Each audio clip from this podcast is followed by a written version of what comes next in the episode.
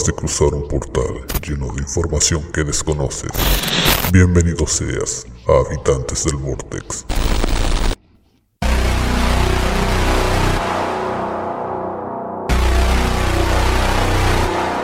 Bienvenidos todos estos engendros y bichos raros que se conectan semanalmente a Habitantes del Vortex a través de la señal de Último Bit Radio.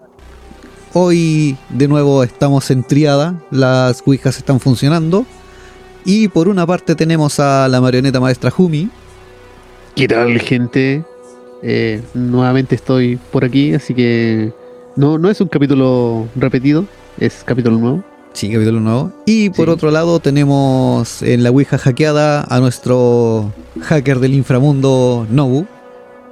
Hola, hola, muy bien, bien, bien, ¿cómo estamos? Por acá, acá, pasándola bien. Probando micrófono nuevo. Ah, sí, cuando, cuando. Ahora sí funcionó. Hoy día sí funcionó. Hoy día sí. Y para el episodio de hoy tenemos eh, tema oscuro, creo que sangriento. Algo nos adelantó un poco Jumi. Sí, esperando que no se hayan adelantado demasiado haciéndose auto-spoiler. No, yo por lo menos no me hice auto-spoiler. Ok. O sea, todo quedó en la reunión de pauta que hicimos virtualmente a través de, la, de las Ouijas. Ah, ya, ok, ok. Perfecto. Y todo será surprise. Sí, todo sorpresa. Sí, créeme que hay mucha surprise en este texto que hice con tantas ganas. Ya, pues entonces démosle nomás, no perdamos más el tiempo, no le quitemos más el tiempo a Jumi y intégrenos, in- inúndenos con su tema. Y como diría Jack el Destripador, vamos por partes. Sí. es curioso que hayan dicho que no perdamos el tiempo porque el protagonista de esta historia no perdió el tiempo y lo van a notar. Y como ya que el destripador, les traigo un asesino muy bueno.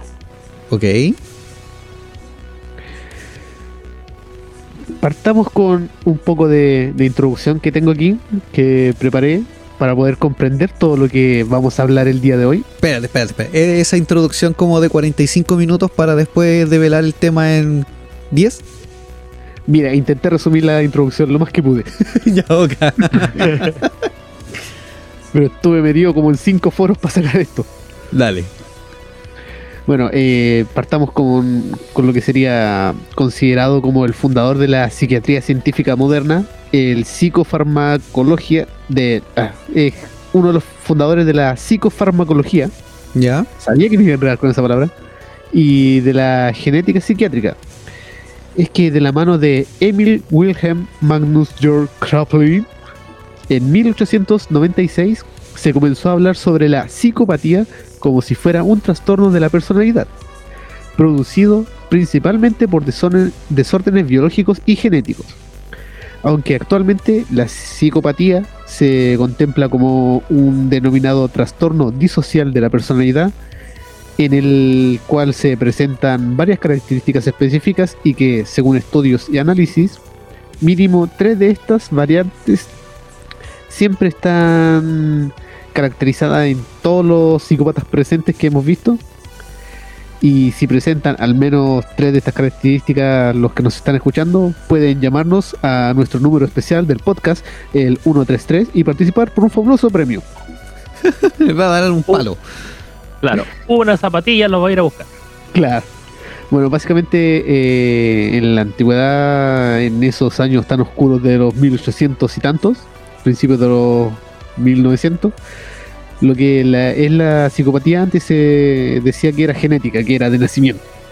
Ya, Después ese- se comenzó a contemplar como algo, un trastorno disocial de la personalidad.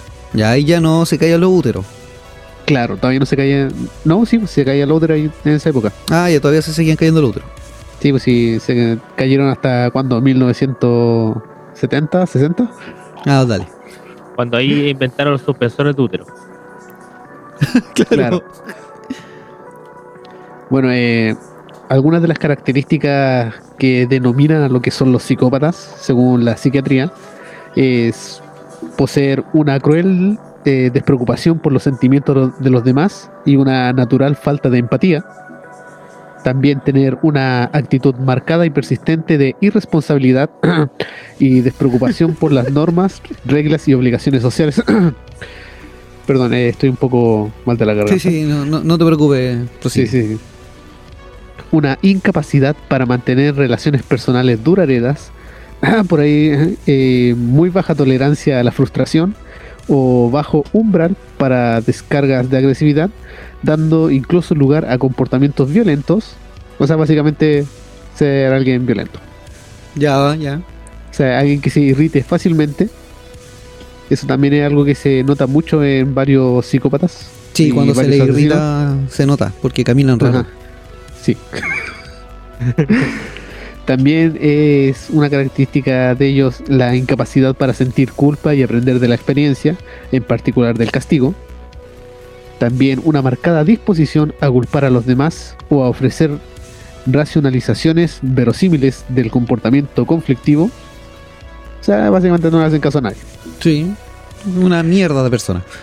Y algo que es muy marcado en varios de los psicópatas es escuchar regularmente cada semana el podcast de Habitantes del Vortex, esperando que el capítulo sea traumante e irreverente. Claro, y que ellos aparezcan también en el programa. Sí, yo creo que es muy preocupante si poseen esa última esa última cualidad. Yo me Claro. asustaría si Eh. conozco a alguien así. Yo creo que es como la más marcada. Si tienen solamente esa, ya busquen ayuda. Es esa F. sí. Eh, No nuestra ayuda, precisamente. Sí, de preferencia. Por favor. Bueno, eh, actualmente existen exámenes para ayudar a la identificación de conductas psicopáticas en las personas, como sería la prueba PCLR, no es una sigla de chiste, Ya. no es la PLR. No, yo pensé Sí. que era un PSR con otra cosa. Es que, eh, eh, claro, no, es que esa sería el PCR, pero una patada. Claro, le dan una patada en la raja a ver si tenéis COVID. Claro. Bueno, esta es una prueba de un investigador y doctor en psicología criminal, el señor Robert Hare, que por medio de ciertas preguntas puede sacar un porcentaje que llegue a indicar si está presente aquel trastorno en una persona. Esto nos demuestra también que no cualquiera puede ser un psicópata. Y no se trata simplemente de alguien que carece de empatía, es muy inteligente y se dedica a matar. No todos somos Anthony Hopkins representando al encantador Aníbal Lecter. Claro. Para fortuna de todos los que nos están escuchando, realicé este examen. Eh, soy un psicópata. Por la chucha. Creo bueno, que según, el caer examen, no, no- no sé si es real. Mira, por lo menos no es el examen de en que te ven la forma y el tamaño de tu cráneo para para dilucidar si eres un asesino o un potencial asesino en serie. No, estas eran unas preguntas que uno pensaba que está respondiendo bien, pero no está respondiendo bien. Cuec. Yo creo que la prueba está mala. Voy a asesinar Claro. al que la hizo. A lo mejor no alcanzaste a estudiar lo que corresponde. O a lo mejor no le puse atención y las tira a la chunte. O a lo mejor era un test de, de TikTok. O tal, o tal vez mientras si hubieras tomado atención, mientras dejas de descuartizar a la persona que tenías descuartizando, pues capaz que era- sí te es que la gente de, que está encerrada en el sótano no se quedaba callado y no me concentraba. Ah, ahí está la cuestión. Te, di, Sí. te dije, te dije, córtales la lengua y. Nos van a censurar. Dale nomás. Bueno, así como el doctor Krappel y su lista tan grande, tenemos por otra parte otro conjunto de factores que suelen presentarse en los dementes y en la vida de los psicópatas, y es la tan famosa y conocida triada de McDonald. Ya, sí, la conozco. ¿sí? Eh, para Nobu, eh, esta no es llamada así por el combo de papas, hamburguesa y bebida, sino porque esta es una propuesta por el psiquiatra John Marchand McDonald en 1963, que en resumen presenta ciertos factores que podrían explicar la mente de un psicópata o sociópata. En esta son solamente tres, eh, tres índices, además de escuchar el podcast. Es el Tenemos, comodín. claro, es el comodín que tienen todo. El bonus track. Es como, eh, es innecesario nombrarlo porque ya está. Claro. Claro. Bueno, la primera sería teniendo por primero la piromanía, que al presentarse en la infancia podría desatar una personalidad violenta y antisocial en la adultez.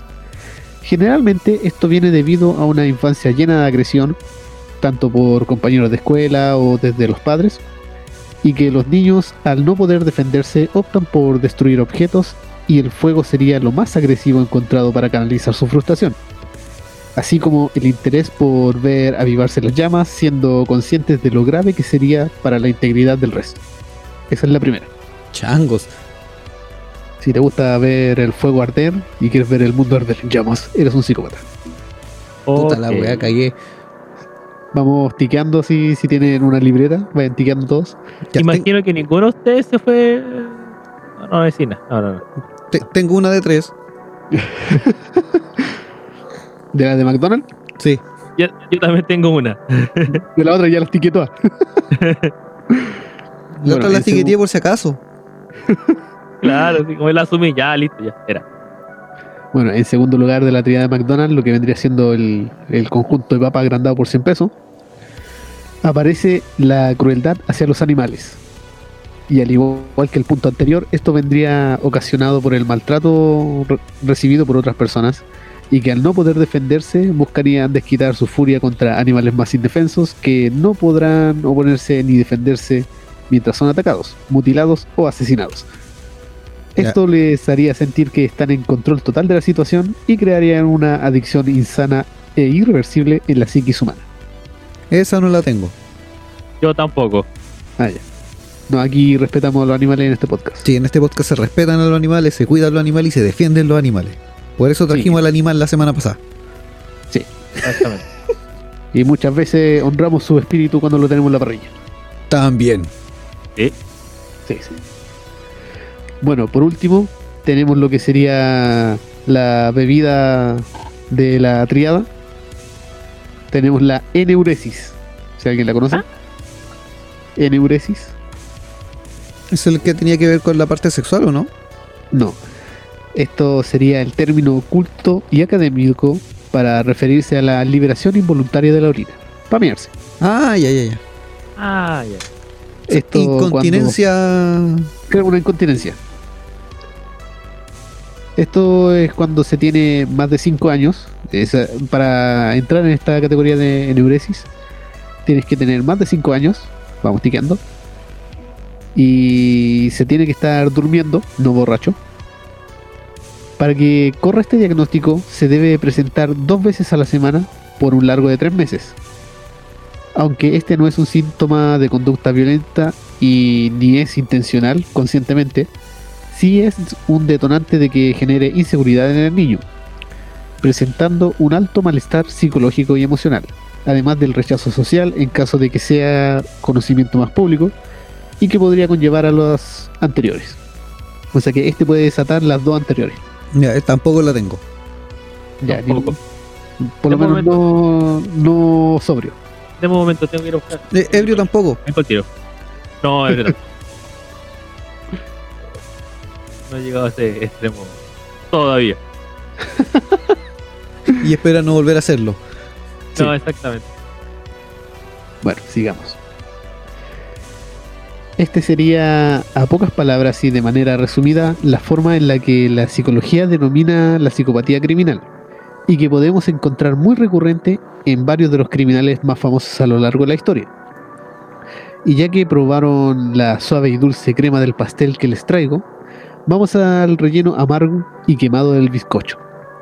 Tan oscuro como una torta de selva negra, con Ay. chispitas de colores negras. Yo pensé que era Y tan oscuro como el corazón de tu ex.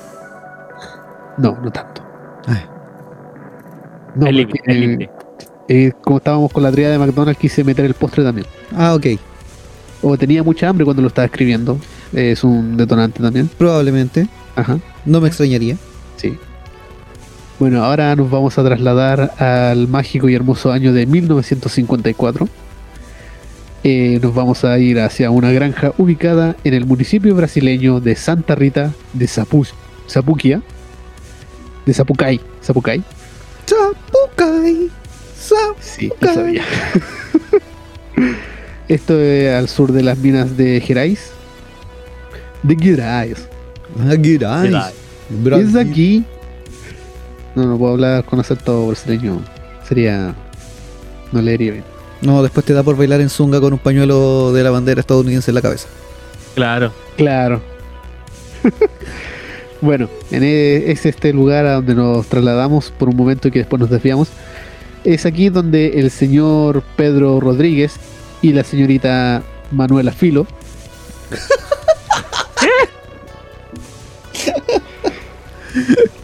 Ya. Omitiré mi, mi comentario. Nótese que hice el, un freno, me puse en silencio para, porque sabía que venía la risa. Sí, Una reacción. es que la Manuela la afilo. O sea que él tenía relaciones con la Manuela. Sí. se Y la afilaba. Sí. Bueno, de esta relación, aunque no lo crean, ellos fueron padres de un pequeño, bueno, de dos pequeños. El que nos importa aquí es el pequeño Pedro Rodríguez Filo, Jr., Ya. Llamado igual que su padre. Este era un niño que llegó a este mundo marcado por la violencia. Y esto de manera bastante irónica y totalmente literal. Ya. ya que eh, aún estando en el vientre de su madre, su cráneo sufriría una leve deformación a causa de una patada que su padre dio en el vientre de su madre. What? Eh, su padre era borracho. Sufría de alcoholismo. Ya ahí se entiende. Sí, sí. Esto ocasionando tal vez, esto fue ocasionado tal vez por el exceso de alcohol que él tenía, o tal vez por la genética obsesión por el fútbol en su sangre, no lo sabemos. O por la falta de alcohol y la frenética obsesión de- del fútbol. Claro, es brasileño, así que seguramente quiso intentarlo, la vio redonda. Weón, eh, el- ese pensamiento hacia los brasileños es como el pensamiento que se tiene hacia los chinos, weón. Sí. Uno, uno dice que un brasileño, todos saben jugar bacana la pelota. Así que cuando uno ve a un chino, dice, vos soy karateca seco. Claro, sí. Pero el karate japonés.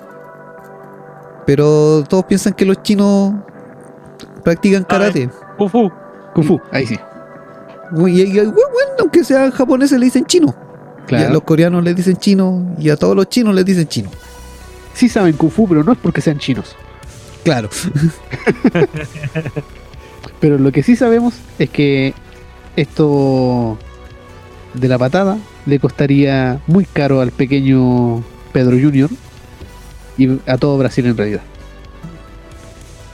Y realmente quería poner más chistes y analogías sobre el fútbol por lo de Brasil y todo eso, pero no sé nada del deporte además de que la pelota es redonda. ya, vale. Pero ya no entiendo cuando dicen está adelantado. No, yo tampoco.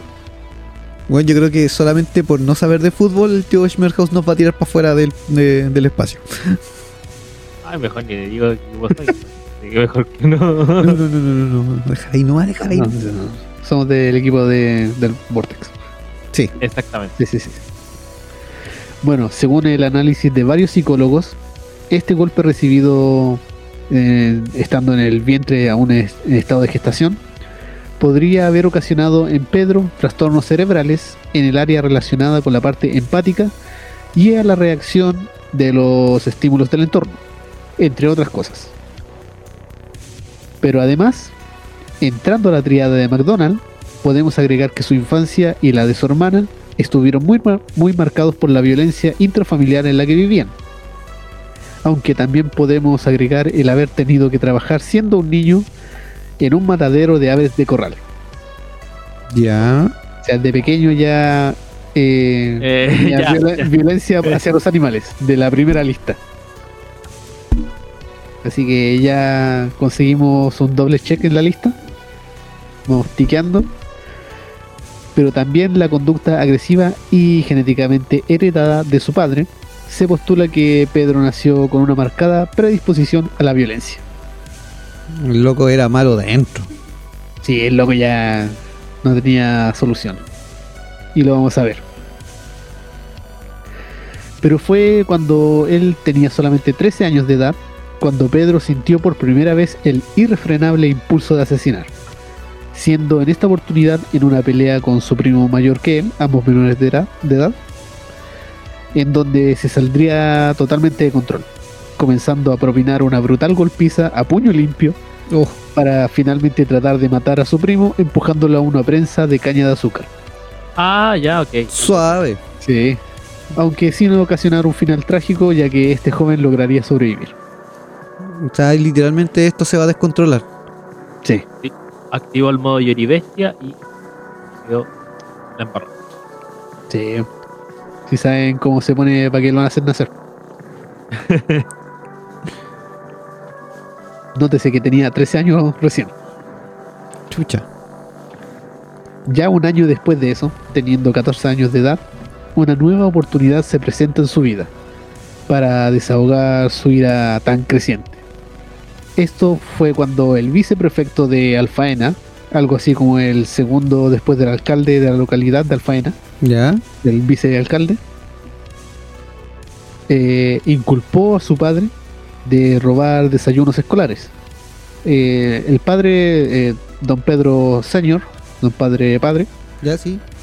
él trabajaba como guardia en una escuela. Así que lo acusaron de robar. Mm, Pero la realidad detrás de este acto era que quería despedir a Pedro Padre, Pedro Padre, y ya que trabajaba bajo el cargo de guardia de seguridad, el acusarlo de robo equivalía a acusarlo de convertirse en aquello que juraste destruir. claro. Tenía que poner eso. y corresponde. Sí, no, si tenía otra cosa escrita, pero no. Me, me reivindiqué lo borré y lo reescribí. Ya, dale. Bueno, el despido de su padre naturalmente vendría a convertirse en una falta de ingresos económicos para la casa y de manera inversamente proporcional en un aumento en la violencia intrafamiliar, Sí, porque sobre todo hacia el pequeño Pedro. ¿Ibas a decir algo? Sí, porque era porque le faltaba el copete. Claro. No, eso nunca falta.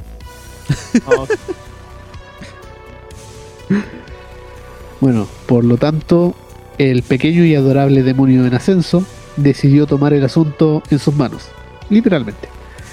De manera más que literal en realidad. Esto asesinando al vi- viceprefecto, al vicealcalde, y junto a este, al guardia, que sería supuestamente el verdadero ladrón. Ambos fueron muertos con un arma de fuego que el pequeño tenía, y así murieron. Se acabó esa historia. ¿Y qué edad tenía en ese entonces? 14 años. ¿Qué andabas haciendo tú a los 14 años? Yo pasaba encerrado en la pieza dibujando, escuchando música. Pensaba en pura weá en realidad, andaba puro weando. ¿Viste? andaba Y es- mo- andaba modo dance. este niño divirtiéndose afuera, naturalmente, sin un teléfono, en su- sin un teléfono en sus manos. Esos eran tiempos. Yo tampoco tenía un teléfono en mis manos, tenía los cassettes con los lápiz Bic.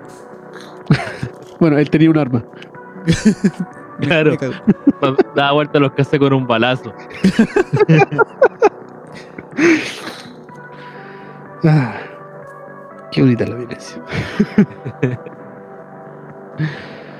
bueno, esto tiempo después, siendo aún menor de edad, Pedro logró evadir de las manos de la justicia al refugiarse en el área de Mogi das Cruces, en Sao Paulo. En Ay, donde En South Park. Eso sería un buen giro en la historia. bueno, en este lugar conoció a varios narcotraficantes que lo llevaron hasta el mundo de las drogas, lo que podrán imaginar que no sería la mejor opción que pudo haber pasado por este niño. Esto lo llevó a vivir del tráfico de esto, de drogas, Ya. y de algunos robos también. Pero además de eso, el asesinar a algunos narcotraficantes también. O sea, eh, aún siendo menor de edad, tiene que haber tenido unos sus 15, 16 años, ya era drogadicto, vendedor de drogas, era ladrón y era asesino. y soldado al arco, te faltó eso. Claro. Claro, Y, y soldado de Call of Duty. sí, sí. cla- claramente. Bueno, anota eso. Tengo un dato muy bueno al final del capítulo. Ya. Y te va a sorprender. ¿Qué? ¿Lo de Call of Duty? Sí, Ya, lo, lo voy a anotar acá en la pizarra. sí, sí, sí. sí. ¿Dónde está el plumón? Bueno, yo me voy a acordar. No sé, aquí encontré la, la otra pizarra pequeña y encontré el plumón. Oh, Bueno, por ese entonces fue cuando llegó a conocer a la conocida como la Bochiña o María Aparecida Olimpia, que era la viuda de un líder del narcotráfico. Bueno, eh, cabe destacar que es viuda gracias a Pedro. ya. ah, ya. Ella pasó a convertirse en la pareja de Pedro, quien se mudó a su casa, asumiendo las funciones del narcotraficante difunto de la, de la mujer. O sea, eh, se convirtió en el- la pareja de la mujer Claro, después de matar al narcotraficante. fue el nuevo capo. Así es. Menor de edad. Este weón es como C pequeño, weón. Sí, algo así. Yo cacho que en él se inspiraron para hacer la película. Y a decirte lo mismo. Hay muchas similitudes por lo que estoy pensando. Vamos a ver si conseguimos más similitudes. Pedro, ya teniendo formada su vida hasta este momento y asumiendo su poder en el mundo del narcotráfico, se encargó de asesinar a tres de sus ex colegas.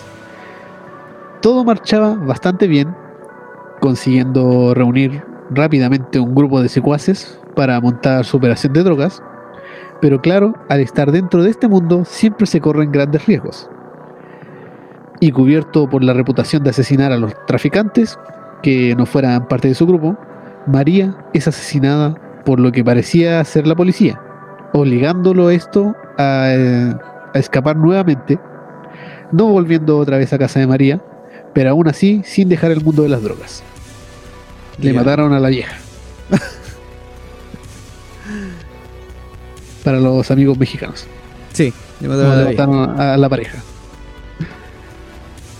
Bueno, paralelamente a esto, comenzó una búsqueda bastante obsesiva, como si fuera un gran detective del cine, para encontrar al culpable real de la muerte de su amada. Los verdaderos culpables de que la policía la haya encontrado y ejecutado, y los verdaderos culpables de oscurecer aún más, si es que se puede, el alma malvada de este hombre, bueno, de este niño, Mm. Durante su búsqueda, se ocupó de torturar a varios de los pandilleros para sacarles información, agrediendo a tantas personas como él creyera necesario, y naturalmente asesinando a varios otros más. Oh, O sea, obviamente, no, no era necesario decirlo, pero sí, asesinó a mucha gente. Claramente. Yo creo que ni siquiera dejó un testigo presente, así que tengamos claro eso. y si no deja testigos, ¿cómo es que la leyenda se conoce? Es como el capítulo de Homero y las replicaciones. Ah, ¿quién quiere morir? Una, una cosa así. De la mano. Bueno, finalmente, tiempo después, logró sacar la información a la ex esposa del director. El director es un narco bastante importante por esos lugares. Quien le informó que este último, que el director, Era el responsable de la muerte de María. Era como su competencia. Por lo que de manera calculadora, digna de su cualificación como psicópata, esperó el momento preciso. Y fue así que llegó una noche de bodas en el que el director y el resto de los presentes disfrutaban del diálogo, del baile y del buen vino. Hasta que de pronto apareció Pedro con cuatro de sus amigos y las balas comenzaron a zumbar de un lado a otro. Los trocitos de vidrio y de sesos se regaron por doquier. Y tras la lluvia de sangre y de balas, quedaron 7 muertos y 16 heridos. Pedro aún no era mayor de edad en este momento y ya era todo un asesino. No, la sé si, no, no sé si estáis relatando un hecho real o, o comentando una película de terror core clase B. Sí, iba a decir lo mismo, pero sí, es una historia 100% real. Espérate, déjame hacer una pequeña pausa. Ok, Y ahora sí. ya, ¿tú avisas?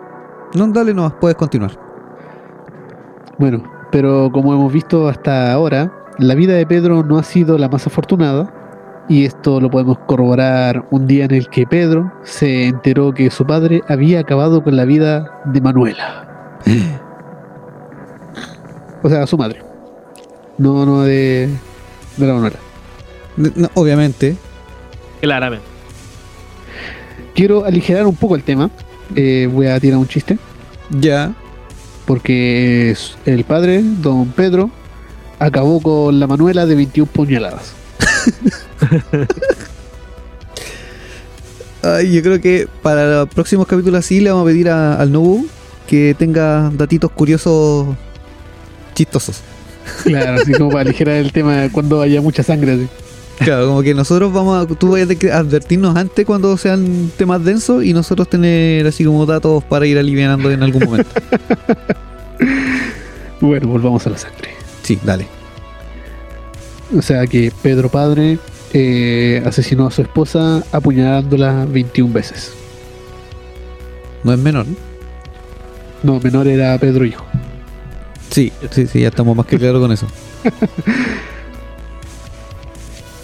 Bueno, esto claramente enfureció a nuestro psicópata estelar, quien fue a visitar a su padre, que según algunos informes se encontraba en la cárcel, y lo fue a visitar cargando un machete en sus manos. Ah, Qué lindo, qué tierno. Esto con el propósito de, obviamente, ajusticiar a su madre, y con el cual propinó una lluvia de cortes a su progenitor hasta darle la muerte. Le, le hizo unos cariñitos con el filo del machete. Claro. claro, aprovechó el final macho y dijo, ah, y al verlo ya tirado y convertido en un simple rascador de gatos, prosiguió a hacer un par de incisiones en su pecho, a lo más a lo Dr. House así le hizo su operación, su incisión, A lo Dexter. claro, y al puro estilo de Kano de Mortal Kombat, le arrancó el corazón, Le sacó la cuchara. claro. se lo llevó a la boca y le arrancó un trozo de una mordida, para luego tirar el corazón como si fuera un pañuelo usado. Y decir, sabe a apoyo. Claro. Fatality. O el. el- la guapitea. No, no sé si. No sé qué voy a pensar al respecto. Le- Les dejo digerir esa imagen por ahora. Sí, Asesinó a su padre, le abrió el pecho, le sacó el corazón y le mordió el corazón. ¿por qué eres así? O sea, además de Ah, cierto, sí, era podemos eso. agregar caníbal. Más encima. Y todo, y todo esto adentro de la, de la prisión. O sea, Sí, Bueno, la supo hacer porque más encima, como dijo el Jumi al principio, no, no iba a perder tiempo. no. Está ahí mismo en la cárcel, entonces ya. Claro. No, eh, Eso se llama ser Pedro, práctico. Pedro Hijo todavía no estaba en la cárcel. Asesinó a su padre que sí estaba en la cárcel. Es por eso, po. Lo asesinó dentro de la cárcel, entonces ya no es necesario que lo busquen para apresarlo, está ahí mismo. Sí. Que al final iba a quedar en la cárcel igual después en algún momento quizás. La hizo corta de una. Bueno, de momento Pedro consiguió escapar de la justicia. Guau. Pero el asesinato de su padre llamó demasiado la atención. O sea, además de todo el asesinato, esto sí llamó la atención. claro, esto, sí fue Ya, curioso. esto sí, esto sí. Entonces esto fue que el día 24 de mayo de 1973, teniendo Pedro ahora unos mayores 19 años de edad, recién, y después de que su hermana fuese asesinada por razones desconocidas, Pedro es detenido y llevado a la prisión de Araquara en Sao Paulo, junto a otro detenido, el cual esposaron junto a él, y subieron ambos a un furgón policial para llevar, para llevar a Pedro a cumplir los 128 años de presidio que se le impondrían por sus cargos de robo, tráfico de drogas, agresión con excesiva violencia y naturalmente sus cargos de múltiples homicidios. Y te apuesto que cuando bajaron del móvil bajó Pedro solo vivo. Al abrir nuevamente aquellas puertas del furgón para descargar a los criminales, los oficiales pudieron jactarse de atrapar con vida a uno de los mayores monstruos de Brasil, cosa que no pudieron decir del otro detenido. ya que Pedro lo asesinó en el furgón mismo, ya que lo acusó de ser un violador Y nada le molesta más a Pedro que los criminales. Va, qué irónico. Vaya a haber mucha ironía en esta historia. Para Pedro, eh, los criminales necesitaban morir. ¿Y en algún momento se suicida? Voy a llegar a eso después. Puta, estoy haciendo cualquier spoiler. Ahora que estoy escuchando la historia, creo que esta la he escuchado. Sí. Es bastante famosa. Eh... No no voy a hacer. Bueno, pero la carrera de asesinato de este joven psicópata no se detuvo al ser encarcela- encarcelado, ya que en la misma cárcel siguió matando gente sin asco alguno. Y no siempre utilizando algún arma, ya que no siempre las necesitaban para acabar con la vida de alguien. Ah, Con-. Sí. Con una cuenta no menor a 47 personas asesinadas entre reclusos y guardias, siendo la mayoría de ellos detenidos por cargos de, irónicamente, asesinatos o involucrados en, en alguno de estos. Pedro asesinaba a los asesinos. Y para la mente de Pedro, ellos eran los que merecían ser asesinados. Y como aclararía, aclararía en posteriores entrevistas, decía que la sensación que tenía al matarlos era una emoción llena de adrenalina y que su método favorito para realizarlo era empuñando un cuchillo. Ah, yo pensaba que iba a decir eh, con un lápiz. Claro, ¿quieres ver un truco de magia? ¡Tarán! o a los John Wick. A los John Wick. De hecho, Así, no, pensaba, no, yo, yo, yo pensaba en Juanito Wiki. Así no todos los guardias, con un lápiz. un lápiz. ¡Un maldito lápiz! Lápiz. A lo mejor eran de esos lápices que vendían antes en la feria que eran medían como medio metro, Uh, visión de raja. que parecían Parecían. Parecían bastón las cuestiones. Sí, Eran bacanes. Yo nunca Sí. alcancé a tener uno. Yo Tampoco tú. yo todavía Pero tengo sí. uno. Yo si encuentro por ahí uno creo que me lo voy a comprar. Son muy bueno, cool. eh, sí, sí. Apuesto que lo encontré por Ali. Sí, en No, AliExpress, sí, de repente además que está en Ali. Vienen por 12. claro. Uh, Bueno, eh, estos actos realizados por Pedro eh, le resultaron bastante fáciles, ya que él solía ser aislado varias horas al día de los otros criminales, obviamente para evitar que esto ocurriera. ¿Cómo es que se quiere poner al lado de ese gallo, tío? O sea, O sea, los guardias lo aislaban. Obligadamente lo, lo aislaban. y no era por protección de él, era por protección Claro. del resto. El problema es que Pedro usaba este tiempo para seguir ejercitando su cuerpo, seguir tonificándose, logrando obtener una fuerza bruta enorme. Eso me recuerda una película, no me acuerdo cuál era.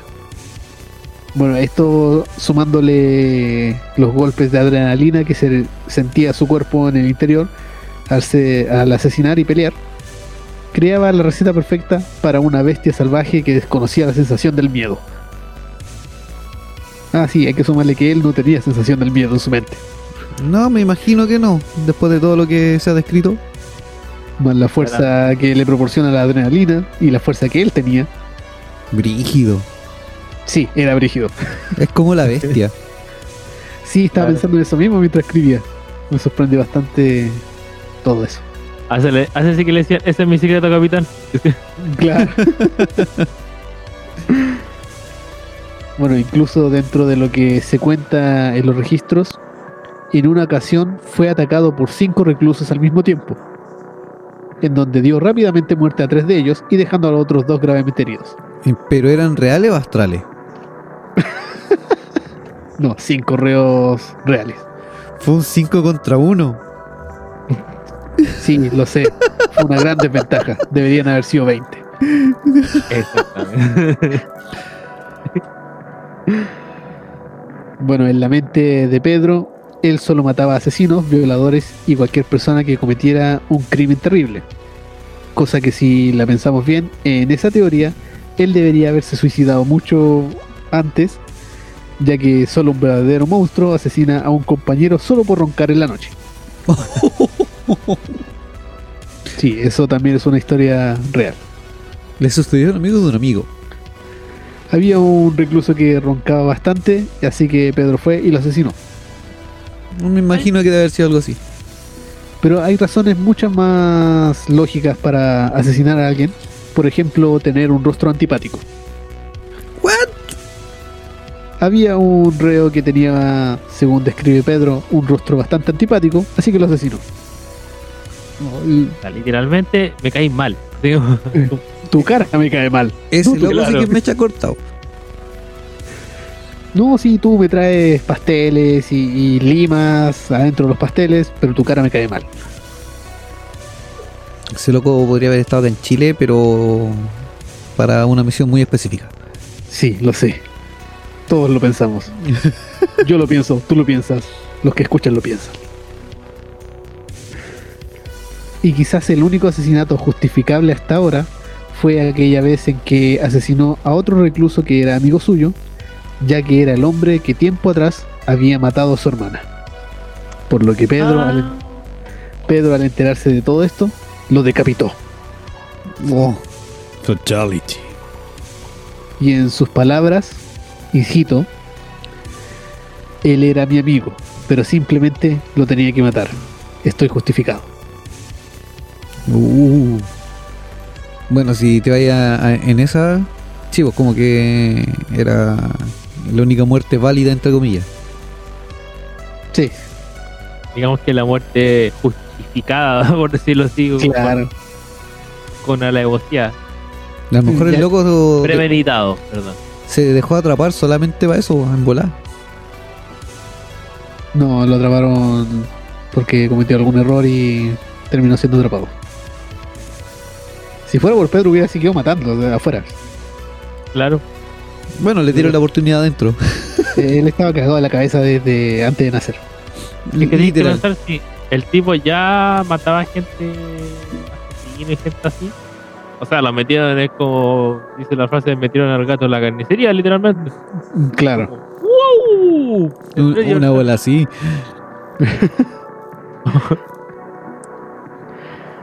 Bueno, para el año 2003, y aún teniendo unos 98 años de cárcel que no había cumplido, se pensó en liberar, nueva- en liberar a Pedro. Y esto debido a que la ley impedía a cualquier persona estar en prisión por más de 30 años. Esto según la ley de Brasil.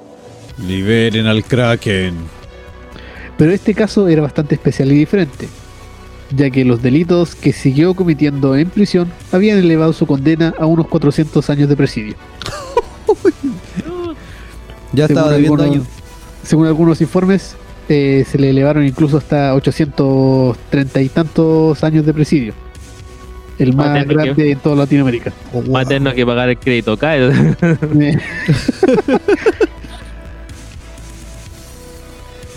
Por lo que se decidió no dejar salir a Pedro. Obviamente. Sí, me imagino. Hasta el año 2017. Ya.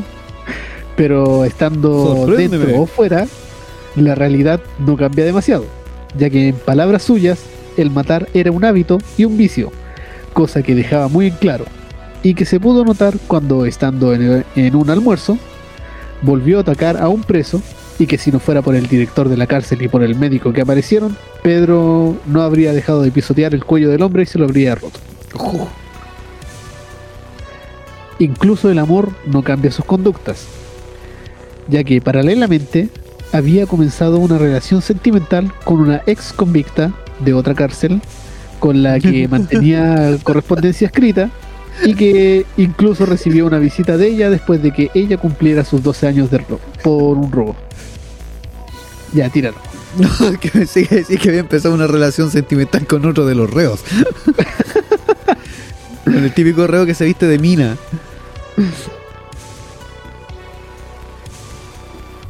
¿Y cómo fue que conoció a la a, a esta ex convicta? Por un, pro- un programa de intercambio de correspondencia.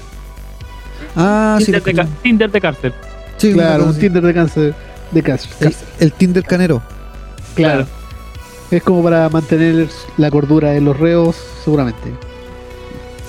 Eh, o mantener el, el tema de la comunicación personal o interpersonal.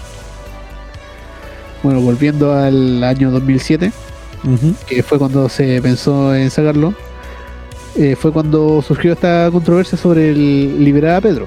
Pero por culpa de esta ley de los 30 años de presidio, eh, es liberado Pedro un 24 de abril de 2007. Guau. Esta fue la primera vez que lo liberaron. ¿Ya? La primera vez. Claro, van a ver después.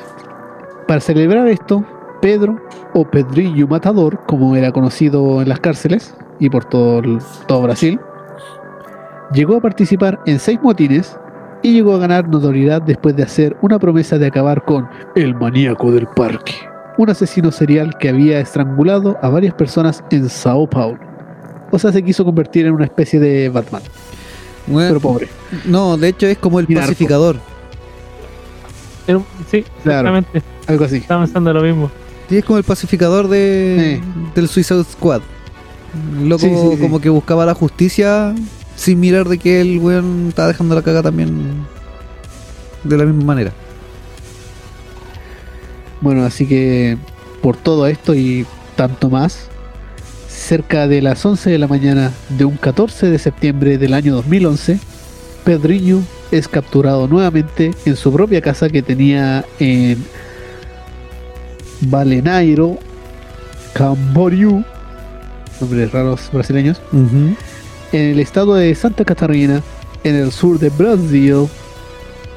Los responsables de tal captura fueron los agentes de la División de Policía Civil de Investigaciones Criminológicas, quienes pudieron dar con Pedro gracias a la información de cierta fuente que no se revela cuál es y les dio que le dieron esta información previa- previamente tal y como se ve en las palabras de uno de los oficiales que estuvo en la operación y cito recibí información anónima de que Pedriño Matador estaría escondido en algún lugar de la ciudad de Camboriú. Armados con esta información, hicimos esfuerzos para localizar con mayor precisión la ubicación de Pedriño y realmente se confirmó la información de que viajó a la región y así hemos hecho la detención. Mm. Fue Pero- sapiado. Pero nunca se reveló el- la fuente. No, no se revela. Es una fuente anónima porque seguramente eh, cobrarían represalias por eso.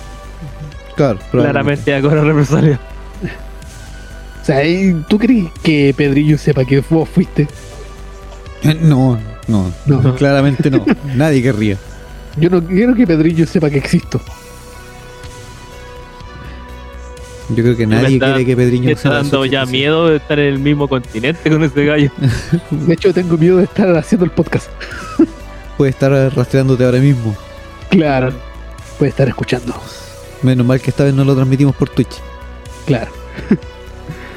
bueno, Pedrillo es sentenciado a cadena perpetua en ¿A quién? una suerte de reivindicación por parte de las autoridades. Así como que la cagamos, lo admitimos, lo vamos a sentenciar. Ya. Estando en la cárcel, se mantuvo dando entrevistas y participando en varios motines para mantener su cordura, su estado físico. Claro, sí, como para desplayarse. así como- Claro, así como va a ser Un algo diferente. Bueno, ¿no? yo, yo me imagino así un motín en una cárcel random, así como, y en este motín tenemos de invitado especial a Pedriño Matador. Claro. y el loco cobrando así por, Pedrillo. ¿Qué hizo ahora? No, y el loco cobrando por participar en, en los Claro, motines así. Me arriendo para botines. Claro. claro. Como cuando, no sé, por los locos de los reality lo invitaban a las discotecas, una wea así. Claro, algo así. Participación especial en este motín de Pedriño Matador. No, si el programa era de él. Ni siquiera, ni siquiera Claro. sino que hizo el programa. de- Hola, soy Pedrillo Pedriño Matador y esto es un motín. Pedriño, el motiminiño. No, No, y me imagino a Pedriño levantándose en la mañana y en su, su cama así. Hoy día tengo ganas de un motín. Uy, Dios, déjala cagar. claro, así como- Hoy día me lanzo. claro, hoy me lanzo. Costó pa- si no, ¿para qué? Es viernes y mi cuerpo lo sabe. Empecemos. Claro. Bueno, pero debido a que Brasil derogó la- el decreto de- que declara que los psicópatas diagnosticados pueden ser detenidos indefinidamente y el hecho de que la pena máxima de prisión de Brasil es de 30 años, Pedrinho Matador fue puesto en libertad en 2018, no en 2017 como dije antes. Ya. Tras 42 años de cárcel, hoy, a los 67 años de edad, cumplidos el 17 de julio, por si alguien quiere saludarlo, mandarle su mensaje. Claro. Todavía está vivo, amigos, todavía está vivo. Todavía sobrevive. La muerte tiene miedo de ir a buscarlo.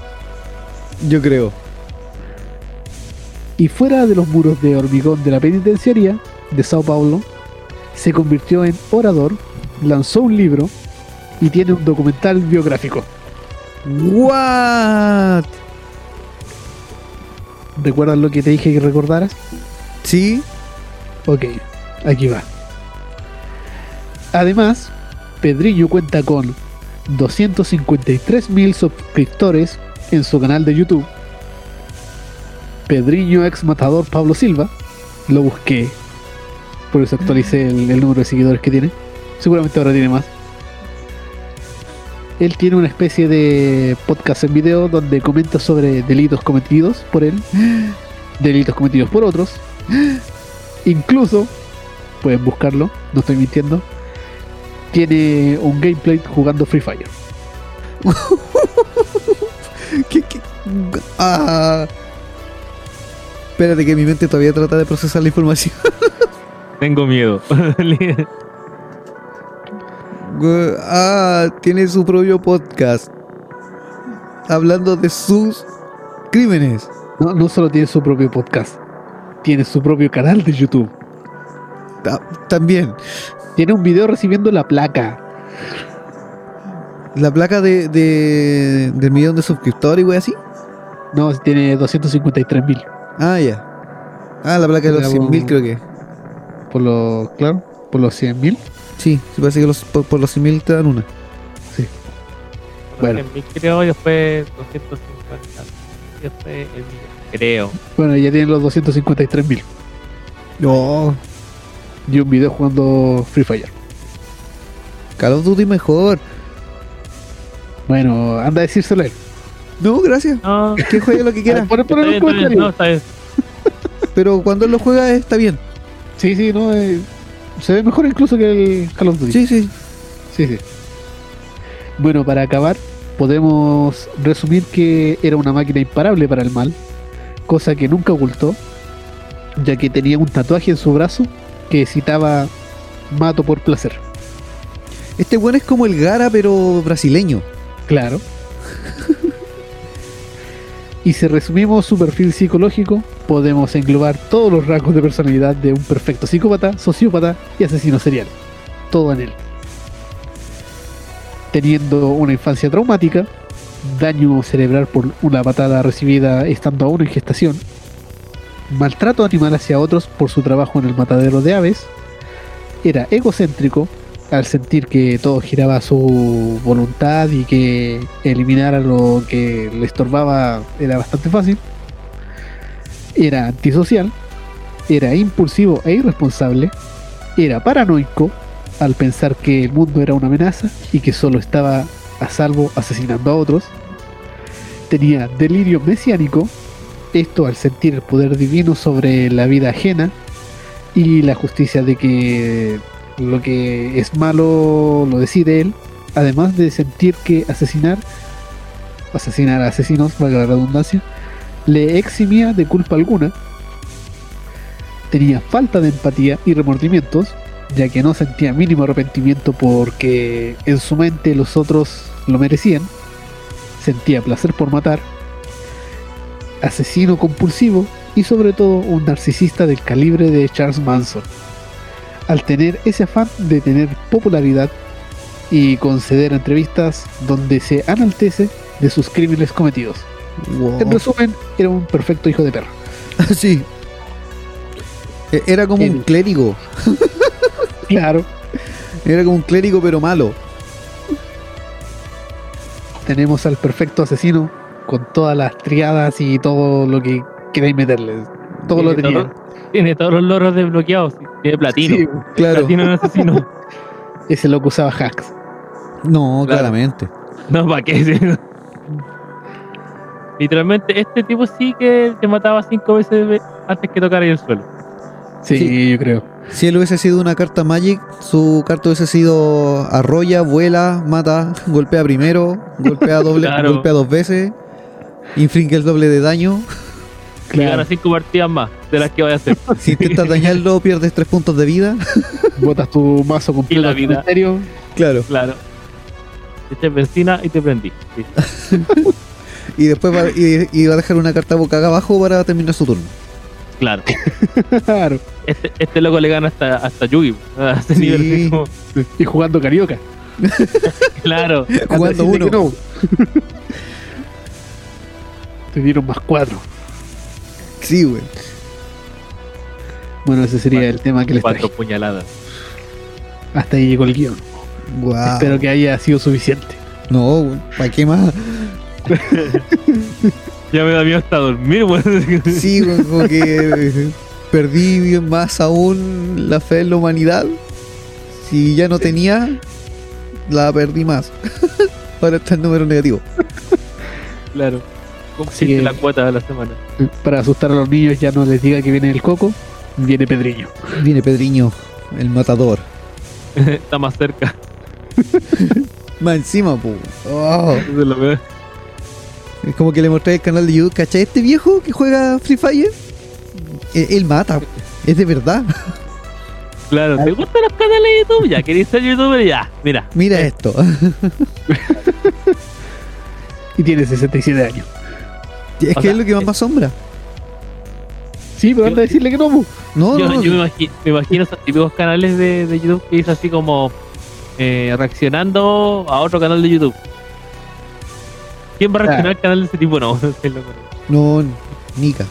Pero te metí al canal que hizo ese- esa reacción y el canal está cerrado porque el que hizo el canal está muerto. Claro, hay una lápida. No, yo imagino él haciendo reacción a los otros canales de YouTube. Claro. Llega a la casa el loco y se lo pitea. Claro. este video me da risa. Él no morirá. Claro, tu canal me aburre. Ah, En este video te ves con cara de mala persona. Claro. te ves con cara de. ¿Cómo, cómo fue que dijo? Una cara de antipático. Claro, cara antipática. Claro. Estaba revisando eh, las placas de que estaba hablando. Te dan a los 100.000 la de plata, ¿Ya? al millón te dan la de oro, a los 10 millones te dan la de diamante y a los 100 millones te dan diamante rojo. Ah, bien. Él las tiene todas. Todavía no Claro. cumple la cuota, pero ya las tiene. Claro, Sí. solo por tener el canal ya las tiene. Acá Claro. dice, de hecho, dice, hay ciertos países en los cuales eh, no se pueden enviar las placas. Afganistán, Antártida, en Antártida, pero bueno, Belice, Crimea, Cuba, Groenlandia, Irán, Libia, Corea del Norte, Somalia, Sudán, Siria, Tayikistán, Turkmenistán, Yemen, Zambia. Esperaba que dijeran Brasil. No, No. No, de hecho creo que... ¿Dónde está la filial sudamericana de, de Google y YouTube? Eh, donde Pedro quiera. Que no recuerdo si es... Me parece que... No recuerdo si es Brasil o México. Ah, Creo que hay una en Brasil y en México sí, pasa que están los dos. Mm, Yo sé Sí, que en México hay una que es de Google y me parece que está eh, YouTube. En Argentina, en Argentina hay una de Google. Yo sé porque cuando fui eh, vi la de Google. Ya. Bueno, capaz que no sé si está ahora. Pero, pero igual acá en Chile hay una de Google, pero son los servidores, ¿no? Claro. ah, No, pero la otra que digo yo son como la, la oficina así Las sucursal. de Real. Eh, Esas que tú vas y, y dicen, es gratis. claro, como la claro, como las de la película Como de de los la- practicantes. De las Ajá. practicantes. Claro, va y te subes en la día, bicicleta, das una vuelta por ahí. Algún día. Uy, sí, me gustaría. no solo la bicicleta, sino que trabajar en Google haciendo Sí, no, derechamente trabajar en Google. Claro. Ahí estaremos haciendo el podcast allá. Spameando en, en las publicidades de, de Google. Claro, ahí tenía el poder de darte publicidad por todas las páginas de Google. Sí. Aparecer en la primera búsqueda de todas las búsquedas que hagan, aunque no sea relacionado al podcast. Claro. Claro. Dijo A. Ah, y entonces tiene A habitantes del bosque. Claro. ¿Cómo cocinar a un perro husky? Ah, quizás quieras ver habitantes del bosque. Claro. Claro. ¿Quiere cocinar un corazón? Ah, le recomiendo este capítulo de. También. Canicos para gatos. Ah, habitantes del vortex. Claro. Hoy ya hay que ver la forma de recuperarnos de este capítulo. weón. Sean sinceros, tienen miedo de estar en, la- en el mismo continente. Sí, creo que voy a ir a abrir una cerveza para apaciguar el temor. Sí, yo creo Claro. que también. Para sentirme valiente, dijo el otro. Tan valiente como Pedriño. Sí. Bueno, y eso sería el, el tema que Jumi nos trajo. Sí. Nos, nos traumó, nos traumó mucho. Sí, a hacer aprecié bolita. Tuve que leer mucho. Tuve que investigar demasiado y traumarme más de una vez. No podía estar traumado solo, tenía que traumarnos a todos. Sí, correspondía. Me voy a hacer bolita en un rincón y me voy a quedar en la penumbra. No, cuidado que ahí viene Pedro. Mañana va a aparecer un like de Pedrillo, sí, en el podcast. Ajá, buen podcast. si sale, ah, ya, claro, si sale un like, yo ya pesco mi maleta y chao, lo mismo. Es, la protección divina. Si a él le gusta, le tiene que gustar. Ah, claro. De hecho, después gusta, que, después que publiquemos el, el episodio, voy a tener miedo a cualquier notificación que llegue. Nos va a hacer después una, una colaboración con él. sí. Si no le gusta, nos Claro. mata. Claro. Diviértanme. Eso me recuerda. Nada que tiene que ver con este. Con este caso, pero no sé si será verdad que. eh, bueno, todos sabemos que Frank Sinatra eh, le ayudó mucho a la mafia en su tiempo. Sí, Se dice, Sí. se dice que al tipo le dijeron canta o si no te mato. Y el tipo cantó bien y dijo, ah, cantas bien, te voy a ayudar. Puede ser, po. Sí. Vamos a tener que investigarlo, vamos a meterlo a la lista. Sí, hay que buscar los icebergs de distintas cosas que, que hemos visto por ahí. Uh, qué buena idea. Pedriño es el Chuck Norris de Latinoamérica, weón. Ah, Yo había de pensado América, Sudamérica.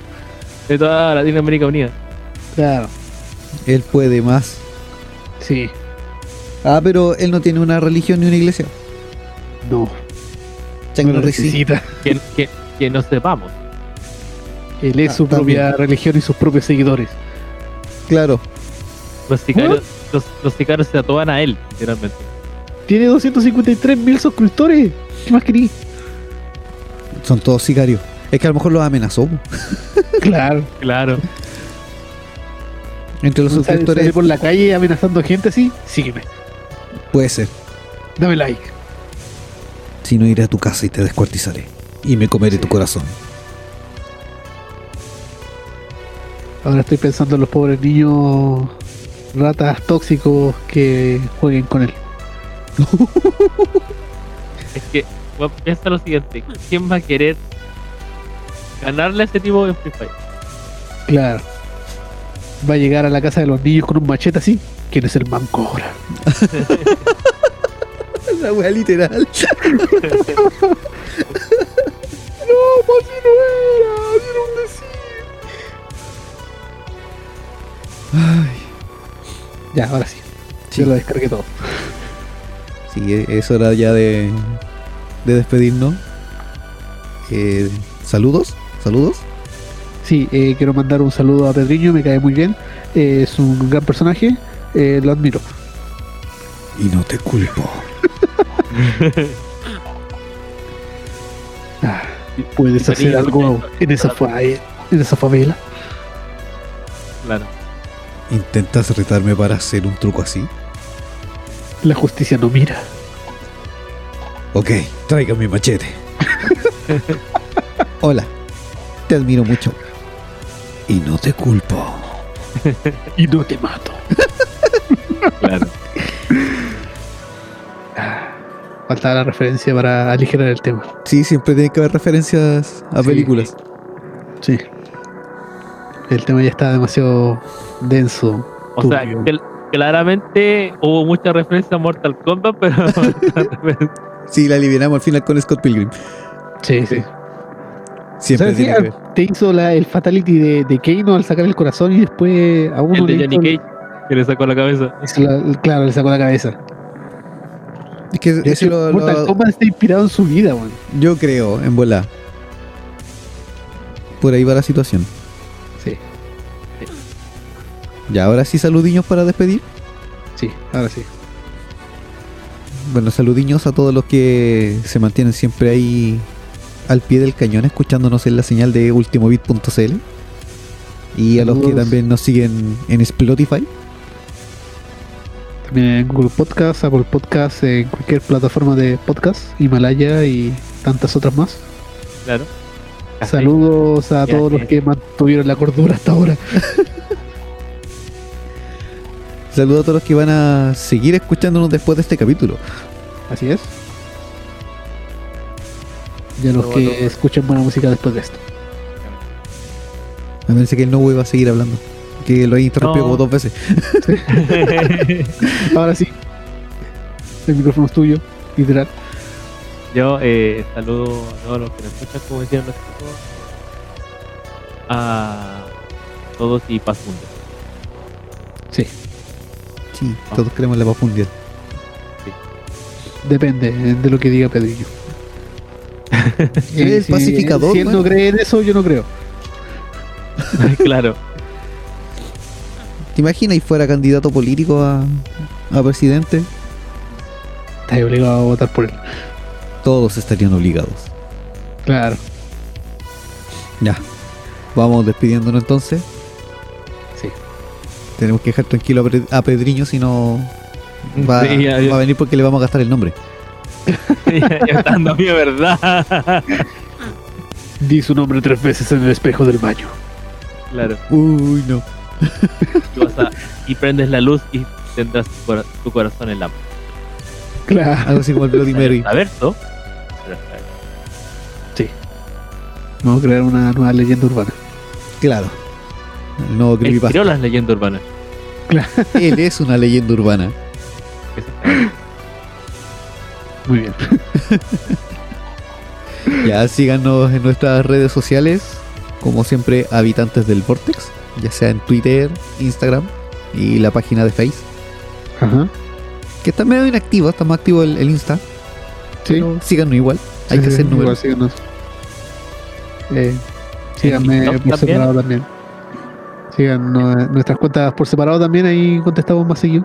También, eh, Sechu-del-Vortex, Sí, porque tanto guion bajo. para que quede separado. Ah, ok. Bueno, busquen Sechu del Vortex y les va a aparecer igual. Bueno, no, no hay muchos hechos. Busquen hechos. Eh, sí, sí hay más. Ah, ¿Hay más? Sí. Bueno, sí, también hay más homies. Hay uno que es de una banda Doom de acá del sur de Chile. Uh, el guitarrista. Por eso lo le tuve que poner Sechu del Vortex para que se separara. ah, ya. Bueno, eso sería. ¿Listo? Entonces, digamos nuestra frase mágica Sí. y sería hasta chao. Hasta chao. Hasta chaiño.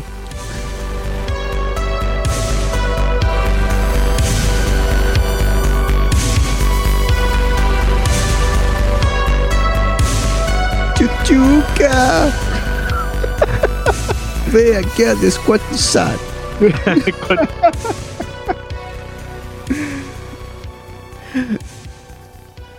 Chao. Das a la macheteña. ya, ahora sí, chao. Chao. Váyanse. Ya está aquí. Uno, dos. Cierra la puerta. Pedriño. Usa un machetiño. Pa, pa, pa, pa, pa. José. Ki, ki, ki, ki, ki, ki, ki, ki, pa, pa, pa, pa. Ya, chao. Ya. Chao, chao.